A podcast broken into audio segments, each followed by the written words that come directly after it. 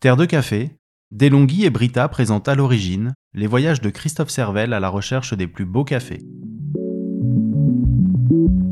La chance que j'ai, c'est d'être arrivé au début en France.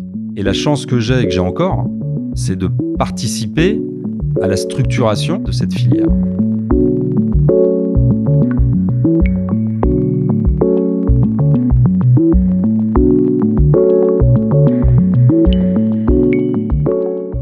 Le dernier épisode d'À l'origine, Christophe retourne au Salvador, là où son intérêt pour l'origine a commencé il y a maintenant 10 ans, en 2012, lors de son premier voyage en pays producteur. Dix ans plus tard, ce n'est pas seulement la situation de Christophe et de Terre de Café qui a changé, c'est toute la filière du café de spécialité. Raconter ce voyage, c'est forcément l'occasion de dresser un bilan de cette décennie caféinée avec Mauricio Salaveria de la Finca Himalaya, mais aussi d'imaginer les dix prochaines années en observant ce qu'il se passe aujourd'hui, à l'origine.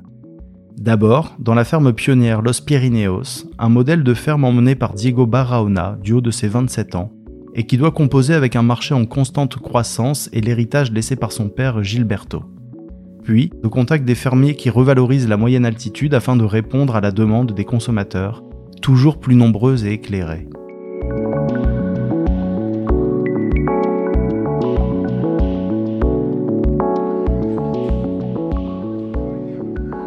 En décembre 2021, on a décidé de cesser tout achat de café à prix de marché, notamment du Brésil, parce qu'on était arrivé à une situation un peu euh, délirante d'acheter des cafés donc euh, d'entrée de gamme euh, specialty coffee pas vraiment traçables à un prix où on achetait des cafés de forêt d'Éthiopie. Donc ça n'avait plus aucun sens. On achetait du café à prix de marché parce qu'on a besoin de volume, notamment pour tout ce qui est les entreprises, la restauration, enfin surtout l'hôtellerie, qui veulent du café de spécialité mais pas trop cher. Et donc on arrivait à cette situation un peu ubuesque où euh, j'achetais des cafés 100% euh, traçables, sublimes, euh, des 86-87 au prix d'un pauvre Brésil sans traçabilité, avec une viabilité écologique tout à fait discutable.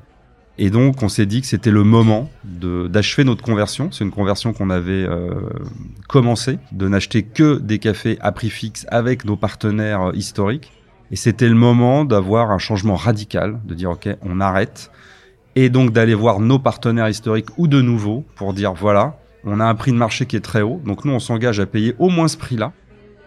Il y a un enjeu d'acheter des volumes de café de spécialité qu'on va noter euh, 83. C'est un peu le minimum de, de ce qu'on veut acheter en café à prix fixe. Parce que ce qui a changé en 10 ans, c'est que bah, il y a dix ans, euh, quand euh, on a commencé, euh, on vendait allez, 5 tonnes de café à l'année. Aujourd'hui, on en vend 250. Ça veut dire quoi? Ça veut dire que le marché est en train de basculer. On passe d'une consommation de café 100% industrielle en France à une consommation qui est plus qualitative. On assiste en France à ce à quoi on a assisté dans le vin il y a 20 ou 10 ans c'est-à-dire que la consommation euh, baisse, mais par contre, on consomme beaucoup mieux. On regarde ce qu'on achète, on met un peu plus cher. Quand on a un marché comme ça qui se développe à une telle vitesse, c'est que ça devient une tendance de fond. Et moi, je suis sûr que la qualité de la consommation de café change vite et va changer de plus en plus vite. Donc ça veut dire quoi? Ça veut dire qu'on va avoir besoin de café propre, donc de café de spécialité, en gros volume. Déjà, c'est le cas aujourd'hui, mais ce sera encore plus le cas demain.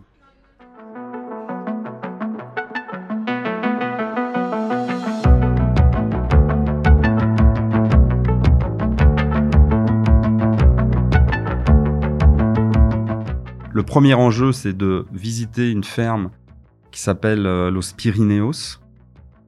On a acheté leur café sans y être allé. C'est une ferme assez connue puisque euh, c'est une ferme pionnière dans le café de spécialité en Amérique du Sud. La deuxième, c'est de retourner voir euh, Mauricio Salaveria pour étendre notre euh, partenariat. Et la troisième chose euh, qui est très très importante sur ce voyage, c'est de faire un partenariat avec quatre fermes pour réussir à agréger deux containers de, de café de spécialité Mauricio, c'est toujours le même plaisir que j'ai à le rencontrer. Euh, il parle beaucoup, il, veut, il est très curieux, il est hyper intelligent. Et donc, il veut savoir comment on va. Il, pose des questions. si c'est pas très trop indiscret, tu fais quoi comme chiffre d'affaires? Ça, ça l'intéresse. Donc c'est toujours un grand plaisir de le voir. Et surtout, ce qui est intéressant, c'est là, par exemple, on se balade dans la, dans la plantation, on mange des cerises. Et puis on remarque euh, avec euh, Michael Luce, notre torréfacteur, qui était, qui était avec nous sur ce voyage-là, euh, que celles qui sortent le mieux, c'est des, des cerises jaunes. Et ce sont des catouras jaunes. Et on se dit avec Mauricio, bah, si on faisait un lot de catouras jaunes, qu'est-ce que tu sens comme process Nature, laver? Ah non, ça, ça serait top en e-process. Et hop là, voilà, on a un petit projet vite fait, packagé en trois minutes en bouffant des cerises de café dans une plantation. Et c'est vraiment comme ça que ça se passe. Et ça, c'est génial. Ça, c'est une des raisons aussi pour lesquelles il faut aller euh, voir euh, ces producteurs de café. Euh, c'est que c'est de faire des projets avec eux. Alors, on a fait des projets beaucoup plus complexes que celui-ci, mais ça, c'est un peu les, les, meilleurs trucs. À la fin, je lui pose la question comment tu vois la filière dans les dix ans à venir? Et il me dit la même chose que tout le monde, euh, bah, qu'il euh, y a une grosse demande, il y a une pression, euh, qu'il faut continuer à être, euh, à faire une agriculture qui soit durable, qu'il a mis en place un certain nombre de choses, notamment autour de, de, de l'eau, qu'il utilise quasiment plus d'eau, que lui aussi reforeste un peu ses plantations les plus basses, qu'il a de plus en plus de clients, que quand on s'est rencontrés, il faisait 5 conteneurs, qu'il en fait 15 etc., etc., et que euh, bah, il va falloir se mettre à, faire d'autres variétés euh, plus bas euh, si on veut alimenter le marché. Donc j'ai toujours le même discours. Je viens pour ça, et j'ai les producteurs avec qui je travaille lui depuis dix ans qui me disent la même chose. Alors dans ce voyage, j'avais aussi une, une, étape un peu importante, c'était d'aller à Finca Los Pirineos. C'est une ferme assez ancienne en fait. Hein. La ferme elle a plus de 100 ans mais c'est le papa dans les années 90 euh, qui a vraiment designé toute la ferme pour en faire une ferme de café de spécialité. C'était important pour moi. On avait acheté un petit peu de café. Je voulais absolument travailler avec eux euh, pour la réputation. On a cupé les cafés à Paris. C'était magnifique. On a acheté trois lots. Donc c'était important euh, d'y aller, de faire des images aussi. On aime bien, on aime bien. J'aime bien partir avec mon camarade réalisateur Fabrice Le Seigneur qui fait tous les films avec nous à l'origine. Et donc c'était important d'avoir des images et surtout de, voir cette ferme qui était une ferme euh, modèle. Donc on arrive là-bas. Alors ce qui est intéressant, c'est qu'on y va en voiture. Là, on est à l'est du pays. On est sur la chaîne de volcans euh, Ousulutan. C'est magnifique. Il y a les volcans, puis derrière il y a la mer, donc c'est sublime. On arrive, euh, on passe un, une espèce de portail euh, et pendant un quart d'heure, on a un quart d'heure de piste vraiment assez violente pour arriver en haut de la montagne, en fait en haut du cratère, là où il y a la ferme Los Pirineos. Bon, là on arrive au coucher du soleil, euh, donc je ne vois rien de la ferme, on voit juste un coucher du soleil comme rarement j'en ai vu dans, ma vie, c'est absolument sublime, c'est saisissant de, beauté. Le lendemain, on se réveille, je sors, et là, c'est la nuit complète, donc on sort, on est complètement décalé horaire, donc on se réveille tôt. On se couche avec le coucher du soleil, on se lève avec le lever du soleil. C'était juste magnifique, et au fur et à mesure où ça se lève, je comprends que cette ferme-là, outre euh, sa photogénie, je n'ai jamais vu ça parce que tout est fait pour contrôler tout de A à Z. De la nurserie, de la richesse, de la botanique qu'on trouve dans cette ferme. C'est-à-dire qu'il y a des variétés assez hallucinantes. On trouve des variétés issues des premiers bourbons. C'est ça son bourbon élite. Ce sont les premiers bourbons qui sont arrivés en Centre-Amérique euh, au 19e siècle. Donc ça part de là. Après, il a toutes les variétés inimaginables qui nous font tous rêver, euh, les sels, les geishas, euh, les Soudan Rumi, etc. Donc de la nurserie, du travail botanique jusqu'à la mise en sac. C'est-à-dire qu'il y a une mini-usine dans cette ferme. Ça sort plus de 200 lots de café de spécialité euh, par an. Il y a 1200 litres de séchage. Je n'ai jamais vu ça. Il y a un super laboratoire euh, pour contrôler les qualités, faire les cuppings. Et puis, il y a euh, ce qu'on appelle le dry mill, là on va faire les tri finaux avec toute la machinerie qu'il faut, le tri laser optique, enfin tout est fait pour tout faire de A à Z. J'avais déjà compris que c'était, notamment avec Volcan Azul, que c'était l'unique manière de faire des cafés jusqu'à des cafés de compétition, c'était de contrôler de A à Z. Mais je n'avais jamais vu une installation comme celle-là. C'est euh, tout simplement euh, incroyable, non, euh, mais exemplaire. Quand je rencontre Diego Barahona, je vois quelqu'un qui vient vers moi il a 27 ans, il en fait 18. Pas très grand, hyper sportif, des grands yeux. Euh, Et il m'accueille, il est charmant, il est musicien, ça je l'ai appris un petit peu plus tard. Il faisait des études euh, d'informatique. Et ce que je comprends vite, c'est qu'il n'était pas du tout, mais pas du tout, dans l'idée de reprendre la ferme. Et pourtant, il l'a fait. Il aurait pu faire autrement, il aurait pu tout vendre. Mais quand son père a disparu un peu prématurément, enfin très prématurément du Covid-19 à la première vague, il a dû endosser quand même cet héritage, qui est pas n'importe quel héritage, euh, puisque euh, c'est une des fermes de specialty les plus en pointe euh, dans le monde, hein, cette ferme-là. Je pense qu'il voulait pas voir ça partir. sa mère y est peut-être pour quelque chose, je ne sais pas. Lui, il parle de son père encore avec adoration mais il a dû endosser quelque chose de très très lourd, une lourde responsabilité. C'est ça son héritage un peu lourd à porter, c'est faut que ce soit au moins aussi bien que papa et encore mieux. Mais lui, il a compris tout de suite le marché. Et le marché aujourd'hui, c'est c'est bien de faire des lots de compétition, c'est bien de faire des très beaux cafés, mais il faut savoir faire du volume. La demande aujourd'hui, on le répète, mais c'est vraiment le sens de ce voyage-là, c'est d'arriver à sortir des jolis cafés en volume et c'est le travail qu'il est en train de faire.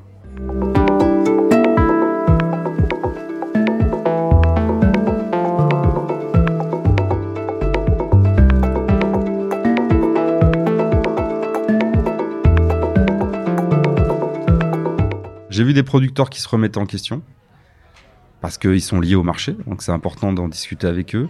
Et j'ai vu aussi euh, beaucoup de plantations abandonnées qui, à mon avis, dans les années à venir, euh, vont être reprises en main. C'est ce que fait Angel Barrera dans sa ferme, vont être reprises en main, réadaptées, avec des projets euh, agroforestiers. On n'a que cette solution-là aujourd'hui pour faire en sorte de contrôler entre guillemets les températures. Et donc, euh, on entre, à mon avis, un peu dans une nouvelle ère pour les dix ans à venir de revalorisation des terroirs de moyenne altitude pour faire des cafés qui soient bons et en volume. Toutes ces plantations ont été abandonnées parce que, avant le changement climatique, ça ne valait plus le coup de, pour des petits caféiculteurs ou moyens de, de produire du café. C'est-à-dire qu'ils s'enrichissaient pas, c'était l'inverse, ils s'appauvissaient. Et ça, c'est un cours caféier qui a chuté euh, dans les années 80 euh, et qui n'a cessé de stagner. Et donc, quand on a un cours euh, bas, à 130, 150 cents euh, la livre, on ne fait pas vivre une petite exploitation et on ne fait pas vivre non plus une moyenne exploitation.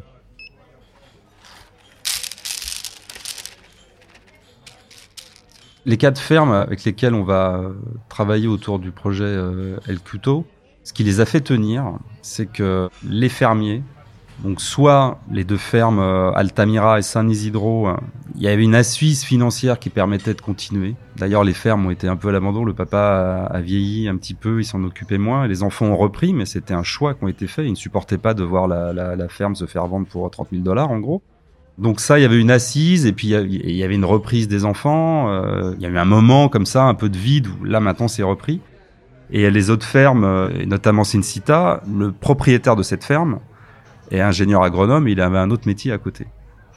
Donc c'était un peu son hobby. La ferme est magnifique. Euh, il fait ses légumes en bio, il a ses cafés, il vend, hein, toute sa production, il vend plus cher parce que c'est joli. Mais je pense que ceux qui ont pu s'en sortir, c'est ceux euh, qui avaient d'autres revenus. Alors soit c'est d'autres revenus agricoles, soit euh, d'autres métiers, comme là c'est le cas. mais seul, un petit producteur seul avec du café, même au cours actuel, hein, peut pas vivre de son travail. Ça n'est pas durable, quoi. Ce qui est intéressant dans El, Cuto, ce projet d'agréger quatre fermes pour faire deux containers d'un café d'une qualité 83 minimum, c'est qu'il y a un projet autour de ça. Et c'est vraiment, euh, quand j'ai décidé d'arrêter d'acheter des cafés à prix de marché, c'était le but, c'était ça, c'était d'avoir quelque chose, un café qui soit 100% traçable et qui soit euh, lié à un projet. Mais surtout, ce qui est intéressant, c'est qu'on va revaloriser un terroir. C'est ça le projet Le Cuto, en fait. On va acheter 2500 arbres. Enfin, le fermier va les acheter, mais ça sera acheté avec le prix du café. C'est un peu inclus dans le prix du paquet de café. Il y a le projet. On va reboiser encore plus la ferme. Elle est boisée, hein, mais il faut rajouter de l'ombre parce qu'il fait de plus en plus chaud. On va creuser euh, des grands trous comme des étangs euh, pour capter les eaux de pluie et les, garder. Donc ça, ça va permettre euh, aussi de contrôler la température. Et tout ça, ce sont des revenus complémentaires. C'est-à-dire qu'il y a une partie on recrée de la biodiversité et on recrée un microclimat, ce qui permet au café d'avoir une maturation plus lente et donc d'être meilleur et pas brûlé, ce qui permet aux arbres de vivre euh, bien en fait. Et euh, il y a une partie plus sociale, je dirais, où on va euh, bah, augmenter les revenus de la petite communauté qui vit autour de ces fermes-là par un prix d'achat élevé et aussi par le fait qu'il y aura d'autres produits agricoles à vendre.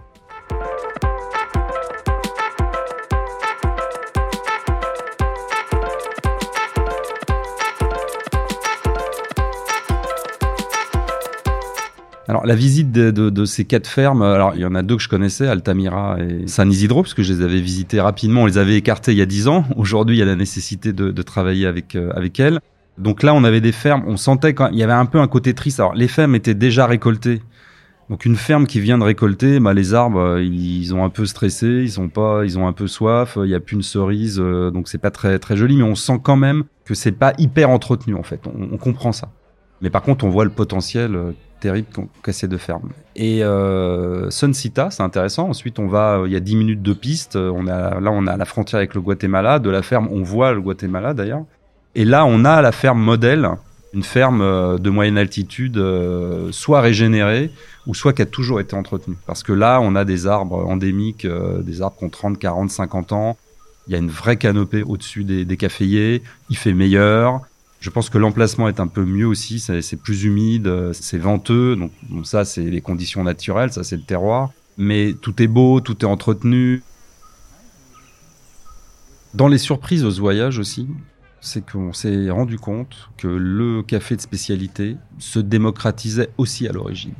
Alors, euh, quand on est profane, euh, ça peut paraître bizarre de dire ça. On pourrait penser euh, bah, que le bon café, c'est surtout à l'origine, en fait. Et bien, en fait, pas du tout. C'est-à-dire que c'est très rare de boire un bon café. déjà la matière première, puisque tout, en général, dans les pays producteurs, tout ce qui est beau part à l'export. Hein. c'est une une manière pour les fermiers de garder leur vie, c'est une rentrée de devises. C'est très important, c'est vital pour certains pays. À l'aéroport San Salvador, il y a du café de spécialité. Moi, j'aimerais bien pouvoir prendre ce genre de café-là euh, quand on part de Roissy. On est dans une région productrice. On va à Ataco, là où il y a Mauricio. Et là, on s'arrête dans un endroit, on boit un café, c'est bien extrait, un peu torréfié. Euh, et puis les propriétaires arrivent. En fait, ils ont été prévenus qu'on était là. Ils venaient de San Salvador. Ça m'avait un peu échappé euh, le côté on prévient qu'on arrive dans un endroit. Bref. Et là, en fait, on découvre que ce lieu, c'est pas seulement un coffee shop avec un restaurant, c'est que derrière, il y a une plantation. Qu'ils font les séchages, les fermentations, les trifinaux, ils torréfient. En gros, ils font tout. C'est-à-dire que le type contrôle tout. C'est un peu à la, à la Pyrénéos, bon, en moins sophistiqué. Mais en plus de ça, lui, il a son coffee shop dans, dans sa ferme. En fait, c'est un coffee shop à la ferme. Et ça, c'est extraordinaire. Et ça, après, on va voir nos copains de Bourbon Coffee Roaster, ces gens que je connais depuis un moment. Et eux, ils ont un coffee shop à Ataco. Franchement, des cafés sublimes. Et j'apprends aussi que bah, ont pris une ferme en gestion, qu'ils veulent faire leur café, ils torréfient depuis longtemps. Pareil. Donc, euh, ce que je veux dire par là, c'est que non seulement le café de spécialité, ça y est, se répand à l'origine. Costa Rica, c'est pareil. Hein, mais qu'en plus de ça, il y a des projets fous derrière le café de spécialité.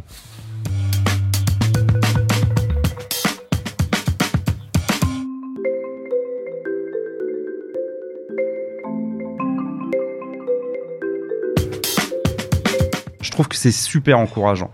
Je ne suis pas en train de dire qu'il faut arrêter de faire des cafés de très haute qualité. Il faut toujours faire des cafés de très haute qualité.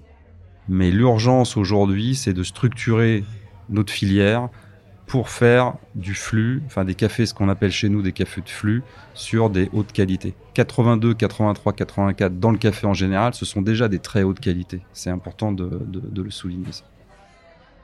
Ce que je vois, c'est un marché euh, en très forte croissance. Et la chance que j'ai, c'est d'être arrivé au début en France.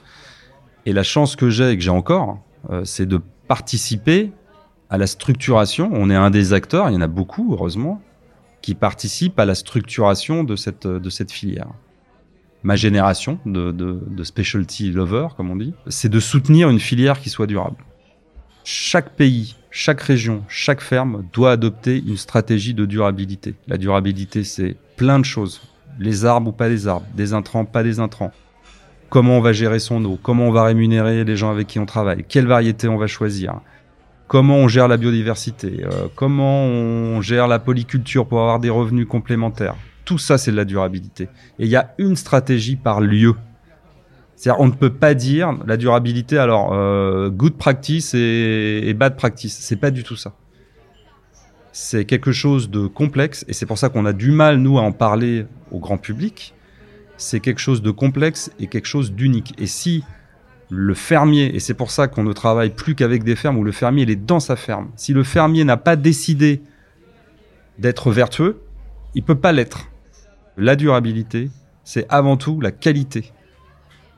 S'il n'y a pas de qualité, on ne peut pas acheter des cafés à prix élevé. Et un prix élevé, ça ne veut rien dire. En fait, j'achète pas des cafés à prix élevé, moi. J'achète des cafés pour leur prix. Et dans ce prix-là, il y a la durabilité. C'est-à-dire que la durabilité, elle a un coût. Et si on veut pas la rémunérer, on ne peut pas la faire. Acheter des arbres, ça coûte cher. Mieux payer les gens, ça coûte cher. Gérer son eau, ça coûte cher. Il y a des installations à faire, etc. Les gens qui veulent un café bio au prix d'un café euh, conventionnel commercial, ben ces gens-là, on dit que c'est pas possible.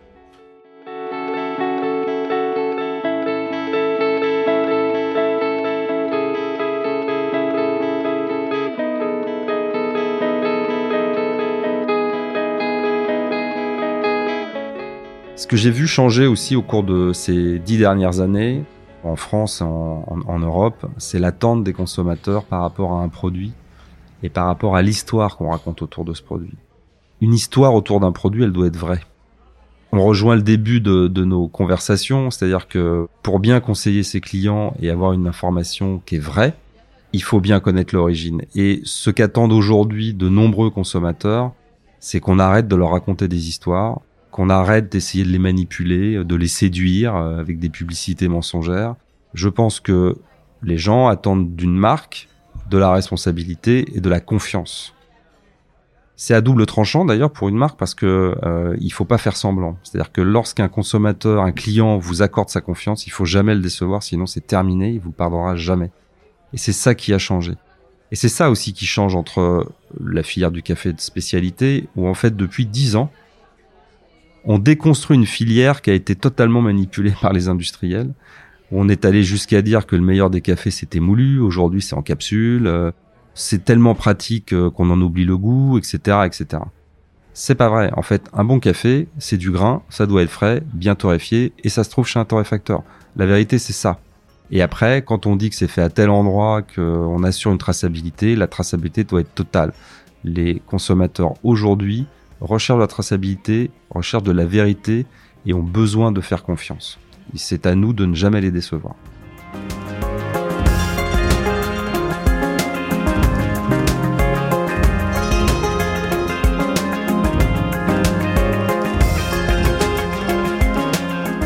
L'origine remercie Brita et Delonghi pour leur soutien à la filière du café de spécialité en France. À l'origine est un podcast produit par Terre de Café et lefiltre.fr. Il a été réalisé et raconté par Stéphane Guinet et monté par Florence Ovestre avec les musiques de Yok Mok. Les extraits sonores proviennent des vidéos réalisées par Fabrice Le Seigneur pour Terre de Café.